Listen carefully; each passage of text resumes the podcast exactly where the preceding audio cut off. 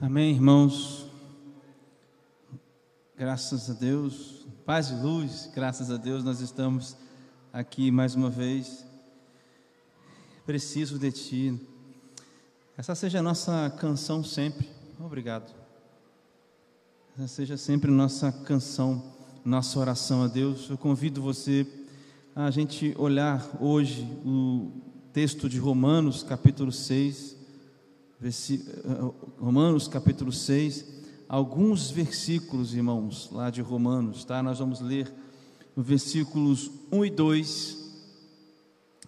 Depois alguns soltos assim dentro do capítulo 6. Vamos lá? Romanos capítulo 6.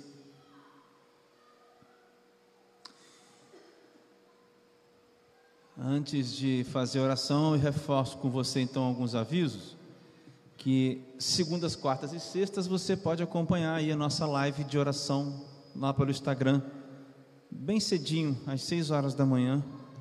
É muito bom a gente começar falando de Deus e falando com Deus. Vamos ler então Salmo, eh, perdão, Romanos capítulo 6, versículos 1 e 2. Que diremos então?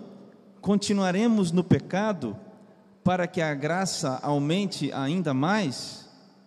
De modo nenhum. Como viveremos ainda no pecado, nós que já morremos para ele? Agora a gente vai ler o 12 ao 14.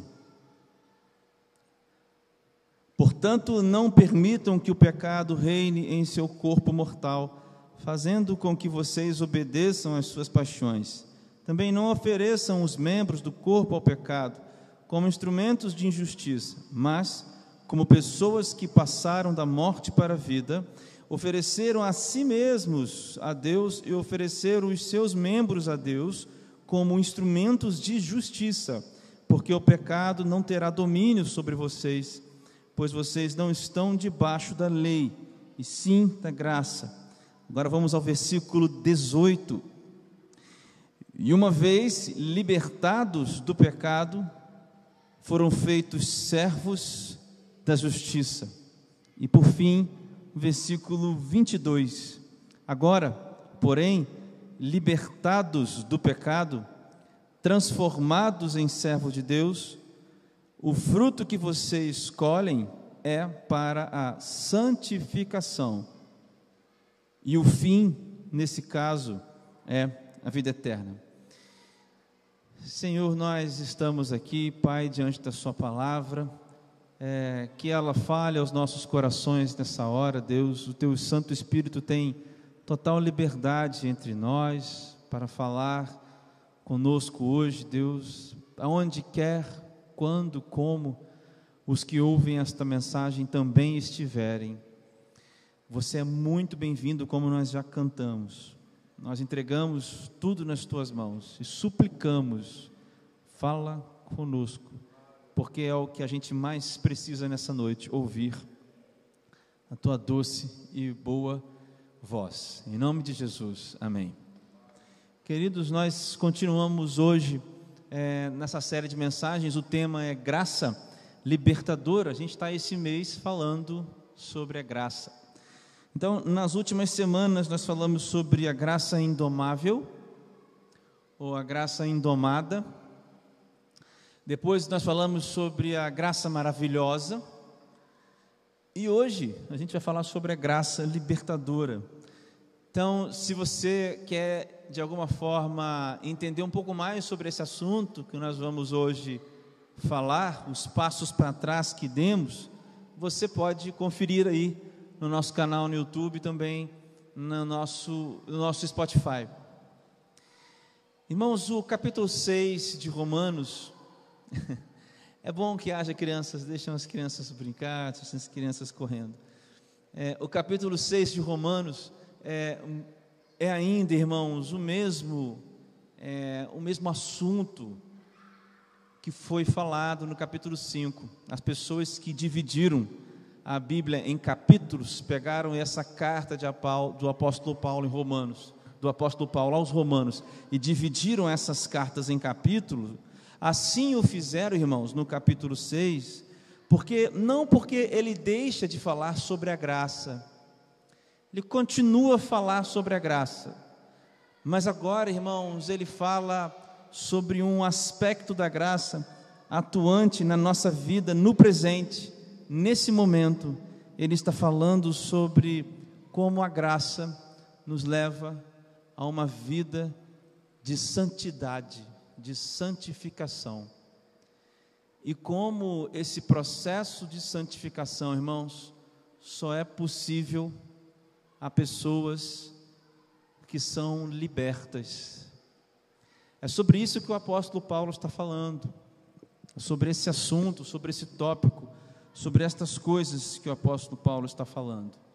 Nós terminamos, irmãos, o capítulo 5 com o apóstolo Paulo dizendo que aonde abundou o pecado, superabundou a graça. Eu tenho falado com você há dois domingos que ah, o pecado e essa abundância do pecado, ela vem aonde existe uma forma de ver e de ser e de acontecer, de, de viver nessa vida e nós falhamos. Então, onde existe a falha, ou seja, onde existe o pecado, que está diante da exposição da vontade de ser é, da vontade de Deus para que nós sejamos nesse cenário, porque só assim, irmãos, que aparece, abundam as falhas, aonde fica claro que há um choque da nossa natureza com aquilo que Deus propôs. Então, aonde abunda o pecado, superabunda a graça. E o que significa isso é aonde nesse cenário, aonde existem tantas e tantas falhas nossas em relação a Deus, ainda é muito maior nesse cenário a graça de Deus. Irmãos, é importante nós entendermos que graça e pecado não são, não são, irmãos, dois lados de uma mesma moeda. Nós não estamos falando, irmãos, de uma balança aonde existe mais pecado de um lado e mais graça de outro. A ideia, irmãos, é de que aonde abundou, aonde superabundou a graça, irmãos, o pecado foi extinto. Por isso, graça e pecado não estão na mesma categoria, irmãos, de coisas que existem. A graça de Deus é infinitamente maior. A graça de Deus não, não se compara ao, à força ou a, ao pecado, irmãos, ao que é ou ao que vem a ser o pecado. Você não pode pensar nessa situação onde existe uma balança e a balança de Deus está abundando o pecado, ah, perdão, superabundando a graça. Meu irmão, é onde existe a graça de Deus, acaba a força do pecado. São coisas distintas, feitas de matérias-primas completamente distintas. Pecado, irmãos, é a revelação da nossa natureza. Eu tenho falado isso com você.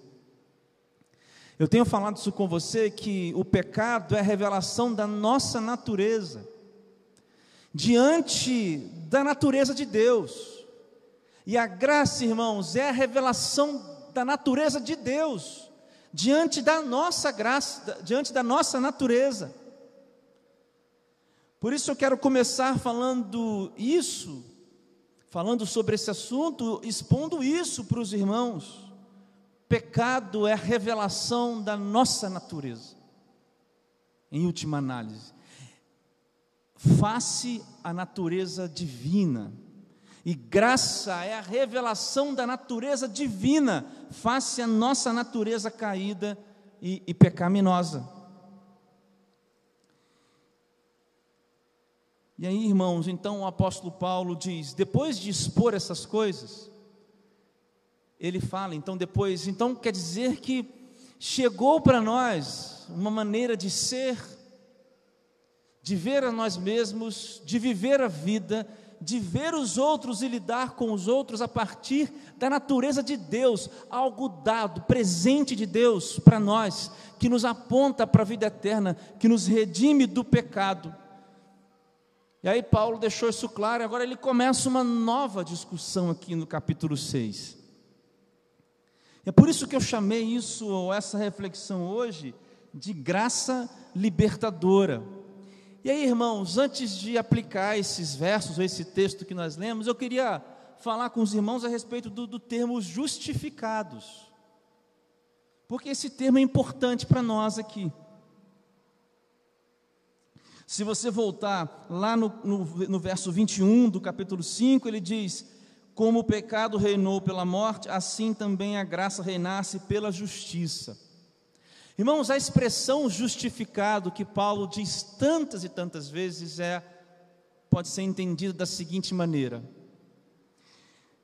Qual é a justificativa que nós temos para chegar diante de Deus e dizermos: Deus, perdoa os meus pecados? Qual é a justificativa que nós temos para acessar esse ambiente de graça superabundante? Qual é a justificativa que temos, meus irmãos, para dizer que somos salvos, para dizer que o pecado já não nos torna mais escravos dele? Irmãos, nós estamos justificados em Jesus, por isso, que o apóstolo Paulo diz que a graça renasce pela justiça. E aí, irmãos, eu preciso retornar com irmãos, eh, explicar um pouco mais, um pouco mais aos irmãos sobre esse termo. Irmãos, quando nós falamos de justificados, nós estamos falando de alguém que fez justiça, não alguém que deu um jeitinho. Então, preste bem atenção, irmãos. Alguém performou por nós aquilo que nós não poderíamos performar. Então, quando nós dissemos justificados, ou que a graça reinou pela justiça, isso significa que Deus, em sua ira contra o pecado, sacrificou o seu próprio filho e fez justiça. Você lembra quando você leu o Velho Testamento que havia sempre um cordeirinho, sem, sem manchas, sem nenhuma deformidade, que uma vez por ano era sacrificado e o sacerdote ou o sumo sacerdote adentrava nos Santos dos Santos e matava, sacrificava aquele cordeirinho e aquele sangue daquele cordeirinho pagava pelos pecados, era, um, era uma, uma, um simbolismo que Deus tinha instituído e aquele ato então é, ficava simbolizado e apontava para Jesus, e ali estava pago então os pecados do povo, uma vez por ano era feito isso. Só que Jesus é o Cordeiro de Deus sem pecados, o Cordeiro que tira o pecado do mundo. Então, quando nós dissemos, ou quando nós falamos justificados, nós estamos dizendo que Deus morreu na cruz por nós. Muito mais do que isso, era preciso que Deus, Jesus, morresse na cruz por nós. Muito mais do que isso, Deus caminhou na direção da cruz por nós, na forma do seu Filho Jesus Cristo em carne, é, em ser humano, como um ser humano. Como diz Efésios, Paulo, perdão, como diz Paulo lá em Filipenses, Cristo esvaziou-se de si mesmo e humilhou-se e fez isso por nós. Então, quando nós dissemos que a graça reinou pela justiça, a justiça, irmão, significa que Deus é, mandou seu filho e Deus teve que morrer na cruz Deus performou o que não podia ser performado pelos homens, sangue teve que ser derramado, precisava do sangue, e não era um sangue humano, um sangue de um de nós, apenas o sangue do Filho de Deus, e isso significa justificação. Então, como é que você chega para Deus pedindo perdão dos seus pecados? Justificado pelo sangue de Jesus. Como é que você vai acessar esse ambiente de graça, de superabundante graça? Justificados Pelo sangue de Jesus, pelo que Jesus fez. Como é que você tem a certeza da sua salvação? E você vai dizer: Eu entrarei no reino dos céus, pela graça, porque você está justificado pelo que Jesus fez, pelo sangue de Jesus. Justiça, justificado. Agora, Paulo começa com uma nova pergunta aqui no capítulo 6. Ele diz o seguinte: então quer dizer que, quer dizer então que, cada vez que eu peco, cada vez que eu erro, justificado pelo sangue de Jesus, justificados por Jesus, em nome de Jesus, quer dizer então que cada vez que eu peco, aparece mais a graça? Então, para um pecado que vale 10, aparece uma graça que vale 20, então é melhor eu continuar pecando, que cada vez mais, o quanto mais eu pecar, mais graça eu vou ter. E aí Paulo diz: de jeito nenhum. E a tradução da nossa Bíblia diz: o, o, o Paulo responde, é, de modo nenhum, no versículo 2, quando ele faz essa pergunta. Mas em algumas traduções, e a ideia é a seguinte: Deus nos livre de agir assim. É uma expressão de, uma, de um tamanho repúdio a esse tipo de pensamento.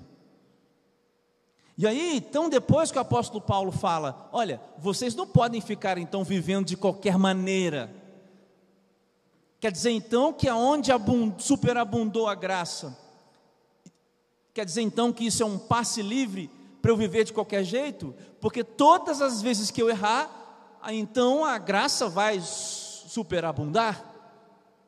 Paulo está falando de modo algum, de modo algum, Deus nos livre de viver desse jeito. Deus nos livre de viver desse jeito. E aí, irmãos, ele começa falando, então, depois disso, ele continua, perdão, falando sobre a liberdade de viver, de pensar, de existir, de se movimentar na vida, fora desse pensamento pequeno, desse pensamento escravo.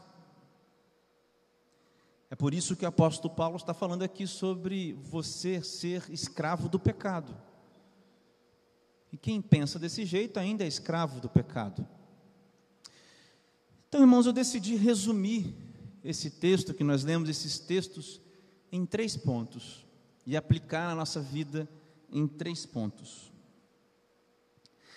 Você agora, irmão, pode então entender a graça daqui para frente de três maneiras. Você pode ter três expressões matemáticas aqui agora. Você pode somar três coisas de maneiras ou de maneira diferente, de maneiras diferentes. Você pode caminhar a partir do que eu falei até hoje, nesses dois domingos, de três maneiras diferentes e depois dessa breve introdução. Primeiro, irmãos, você, então, na primeira maneira de ser, você pode pensar o seguinte: você pode pensar que para estar justificado diante de Deus, ó, para você estar justificado diante de Deus, você precisa de duas coisas. Você precisa de ter fé em Jesus Cristo e obras. Você pode pensar assim, se você quiser. Você pode ter essa postura aqui hoje, talvez. Então você talvez pense que fé mais obras é igual a justiça. Fé mais obras é igual a graça que reinou pela justiça. Essa é uma equação errada. Essa é uma maneira errada de viver, irmãos. Porque aqui você é escravo. De quem que você é escravo? você é o escravo da performance. Porque nesse pensamento, irmãos, as obras que você faz, aquilo que você faz, é, acumula na sua vida, é considerado como moeda de troca para com Deus, para acessar esse ambiente de graça, entende? Você tem fé em Jesus Cristo, olha o perigo, você tem fé em Jesus Cristo, mas você acha que você precisa somar a isso as suas obras. Então, por exemplo, o quanto você é piedoso, o quanto de leis você cumpre, o quanto a, a quantidade de vezes que você vai à igreja, a quantidade de cargos que você tem na igreja, o seu histórico. Esse é o pensamento, irmãos, dos cristãos católicos apostólicos romanos. O pensamento de que a, as obras das pessoas contam para a salvação delas. Esse é o pensamento, irmãos, da escravidão da performance.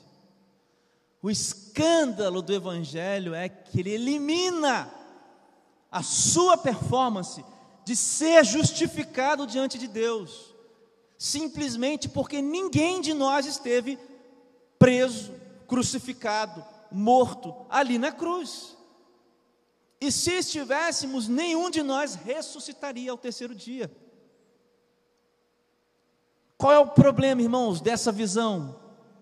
É que essa pessoa está escrava da performance, ela é escrava do medo de Deus, ela não pode ser chamada de filha de Deus, ela não pode falar com Deus, falar com Deus da seguinte maneira: Aba, pai, paizinho, eu estou aqui. Não pode, porque ela tem medo de Deus, ela tem medo da mão de Deus, porque ela está somando, contabilizando justiça em relação a Deus a partir de fé mais obras.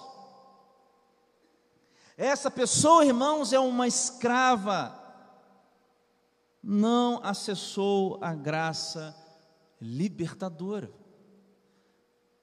Queridos, estas três coisas estão em relação: fé, obras, justificação e santidade.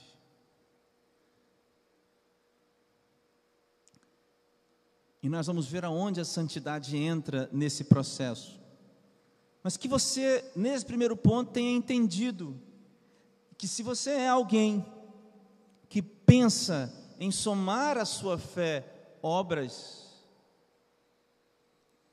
querido, você não tem justificativas diante de Deus. Somente a fé em Jesus Cristo.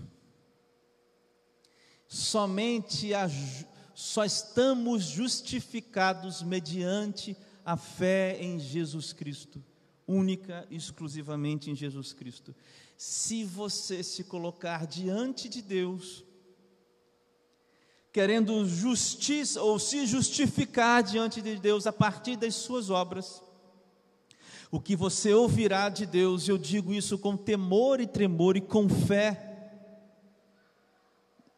no, no, no nosso Deus e diante de Deus. Se você chegar assim diante de Deus no dia da sua morte, o que você vai ouvir será: Apartai-vos de mim, malditos, para o fogo eterno. Ou você está justificado a partir dessa graça que veio dessa justiça, ou as suas obras não valem de nada para te salvar, nada. A segunda aplicação, irmãos, que eu tenho aqui, é o contrário da primeira. É aquilo que Paulo está falando aqui no versículo 1. Ah, exatamente o que Paulo está dizendo aqui no versículo 1. Que é o seguinte: justificação, agora ele inverte, ó. A justificação menos as obras, que é igual a fé. Presta atenção. O primeiro grupo acha que Fé mais obras é igual justiça. O segundo grupo acha, acha que a justiça, ser justificados por Deus, através do que, aliás, ser justificado através do que Jesus fez, fez diante de Deus, menos obras, isso é fé. Em outras palavras, irmãos, esse segundo grupo é o grupo que diz: ah, já que abundou, aliás, superabundou a graça, eu vou viver de qualquer jeito. Vale tudo, porque a graça está acima de tudo. Esse segundo grupo, por outro lado, irmãos, exclui as obras, exclui santificação. Engraçado, irmãos, que eu estou lidando com esses assuntos a partir do tema de graça libertadora. Qual é o problema dessas pessoas? Elas são escravas de si próprias. Elas são escravas das suas naturezas, das suas paixões. Estas pessoas, irmãos, elas não conheceram a graça de Deus. Porque elas têm esse tipo de pensamento, como o apóstolo Paulo está dizendo. O que o apóstolo Paulo está dizendo, irmãos, é que estas pessoas estão escravizadas pelo pecado. Irmãos, quem diz, ah, então que eu peque de qualquer jeito, que eu viva de qualquer jeito, está presa, está escrava do pecado. Irmãos, não é de qualquer jeito. Se por um lado, irmãos, há uma ótima notícia, notícia, há um escândalo chamado graça de Deus, e é escandaloso nós falarmos sobre isso e pregarmos, que diz que aonde houve falhas, e falhas e falhas, superabundou a graça, se por um lado a gente diz isso, por outro lado há uma mudança de vida, irmãos. Não existe outra forma de agir para quem foi atingido pela graça, senão o caminho da gratidão. Gratidão é tudo que nós podemos oferecer a Deus.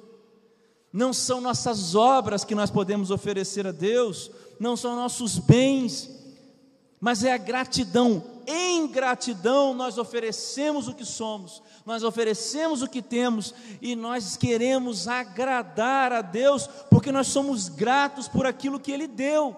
Portanto, se alguém aqui diz que, não, Deus não se importa com isso, eu posso fazer o que eu quiser, Deus não está preocupado com certas coisas, Deus não está preocupado com isso, vive sua vida de qualquer jeito, não, não é isso. Não é isso, categoricamente eu te afirmo: estes são escravos de si mesmos, escravos da sua natureza, escravos do pecado.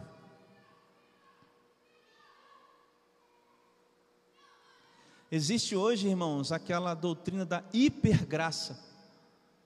A hipergraça é isso. Vocês podem colocar em qualquer YouTube, qualquer coisa, vocês vão ver. Hipergraça é essa mensagem que diz: tudo pode, de qualquer jeito pode. É, é, é, tão, é, tão é tão fatal, é tão triste pensar dessa maneira, quanto pensar que nós podemos ajudar a Deus no processo de restauração do homem, de, de encontro de, de Deus com o homem, de que o homem pode primeiro chegar a Deus. É, é tão fatal, as duas coisas são igualmente inúteis os dois pensamentos são igualmente vazios, são igualmente errados, são igualmente antibíblicos, são igualmente heresias. Achar que nós primeiro encontramos a Deus, quando é Deus quem nos encontra primeiro, e achar que, ah, eu posso fazer qualquer coisa que Deus vai me perdoar, eu posso viver de qualquer jeito, Deus, é, a graça sempre abunda, superabunda. Esses dois pensamentos são irmãos. Esses dois pensamentos, sim, são uma moeda, são dois lados de uma mesma moeda. A moeda da prisão, da escravidão do pecado. O que é pecado, irmãos? Eu comecei dizendo o que é o pecado: é a revelação, em outras palavras, da nossa natureza.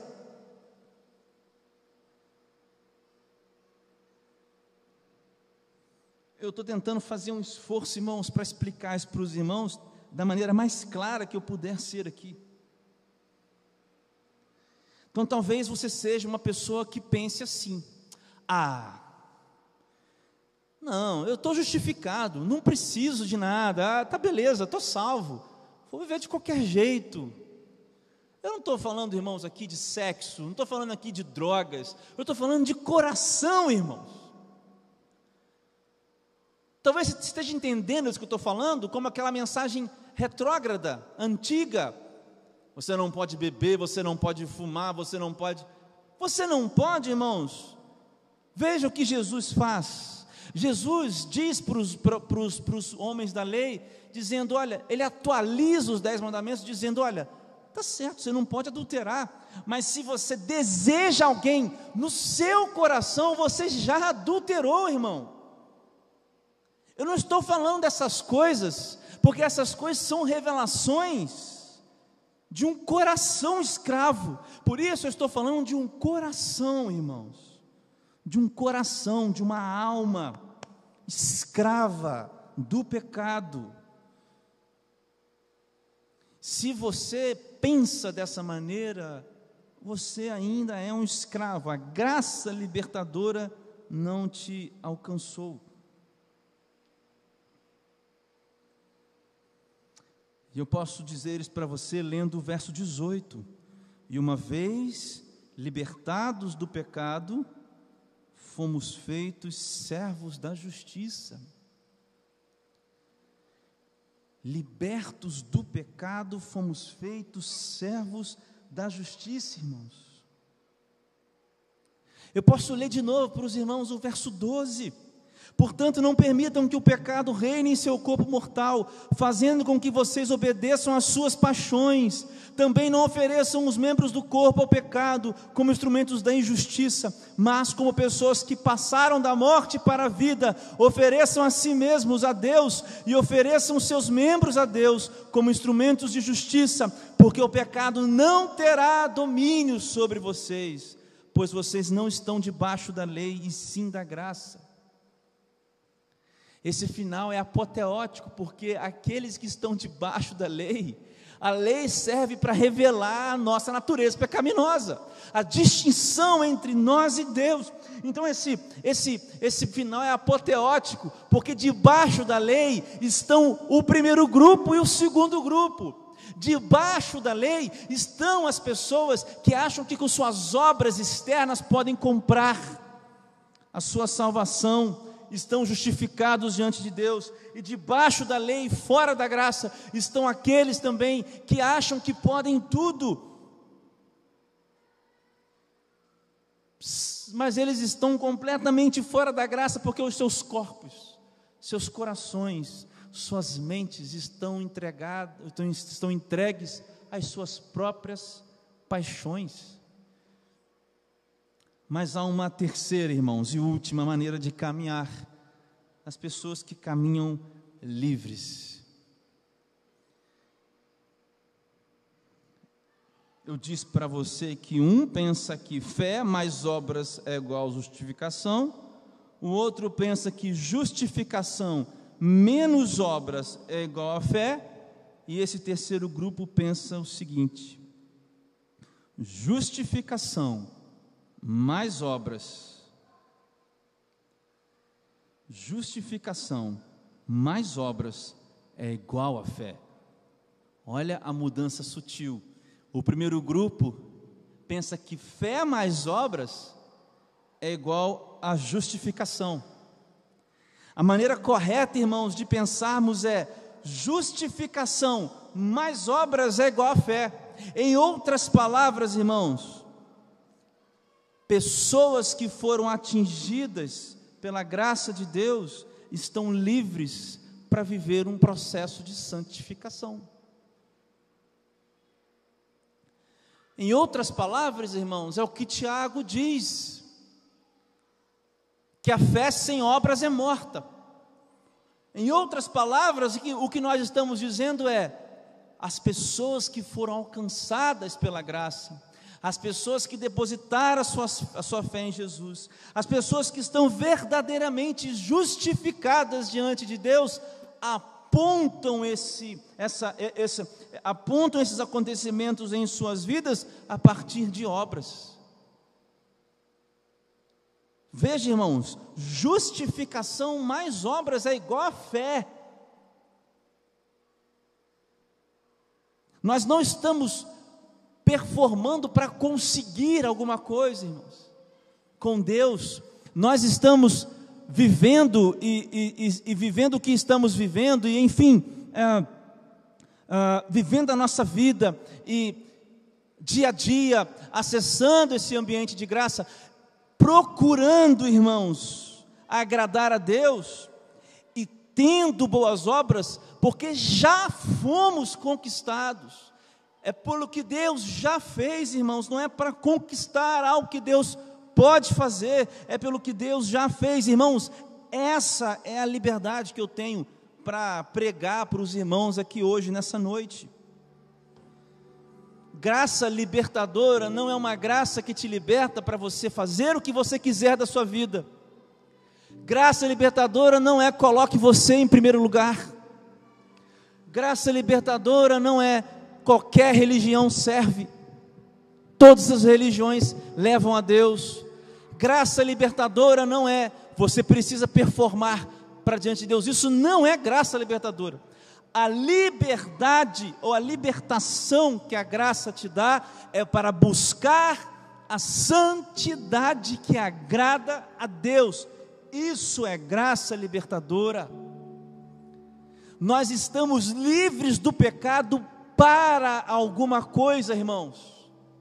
Eu tenho pregado há dois domingos que nós estamos aqui falando sobre falhas, e que a graça superabundou e você está livre disso e que você está liberto disso, mas isso tudo, irmãos, é para alguma coisa. É como o apóstolo Paulo diz aqui, eu vou reler para os irmãos no capítulo 6, os últimos versículos do capítulo 6, lá de Romanos.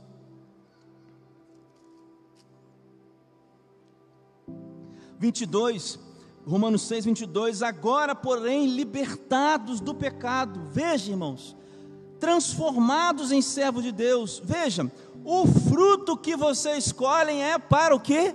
Para a santificação, irmãos. E o fim, irmãos, de todo esse processo é a vida eterna. Porque o salário do pecado é a morte, mas o dom gratuito de Deus é a vida eterna em Cristo Jesus, o nosso Senhor.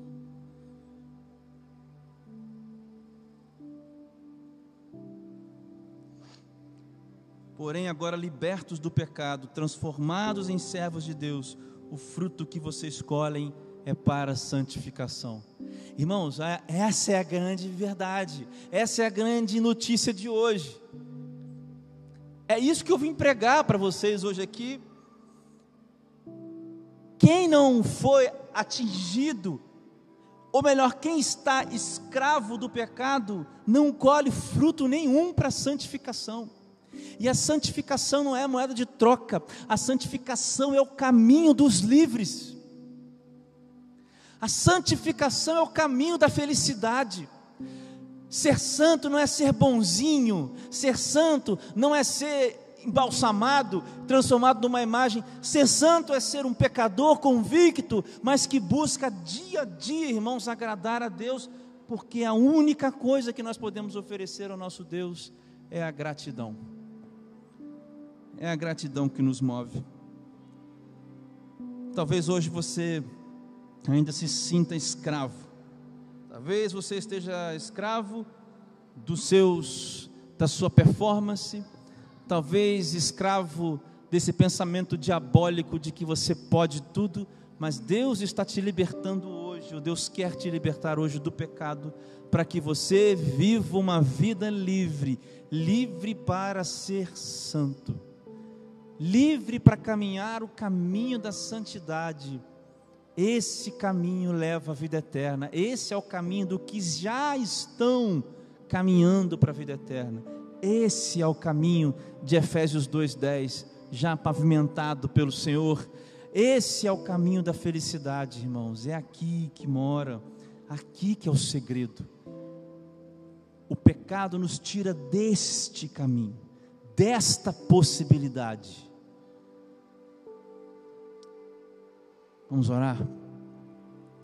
Senhor meu Deus, meu Pai, muito obrigado por essa noite, pela palavra que foi lida aqui, pela palavra que foi revelada aos nossos corações, Pai.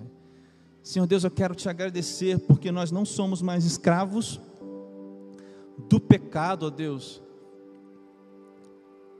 E assim, Deus, viver em, em, em total direção oposta ao Senhor. Eu te agradeço, Deus, porque a liberdade que o Senhor comprou para a minha vida foi a liberdade, ó Deus, de viver em santidade. Obrigado, Senhor, porque a liberdade que o Senhor comprou para os meus irmãos foi a liberdade de viver em santidade, porque nós não somos mais escravos do pecado, Pai. Eu quero te agradecer por isso, Pai, porque agora nós podemos viver caminhando, buscando, Deus, te agradar, sendo é, na santidade. E Deus é, é, é difícil falar sobre isso, porque as pessoas não querem que toque, Deus, no coração, na, na, no jeito delas. Mas esta é a prisão, Pai, do pecado. O Senhor sabe. Por isso eu gostaria de fazer um pedido, Deus, nessa noite. Só se o Senhor agir mesmo, é que as pessoas podem ser libertas. Eu gostaria de pedir nessa noite que a tua graça alcançasse vidas nessa noite, ou seja lá quando, como quem estiver me ouvindo, mas que a tua, que a tua graça hoje libertasse vidas da prisão do pecado para o caminho da santidade.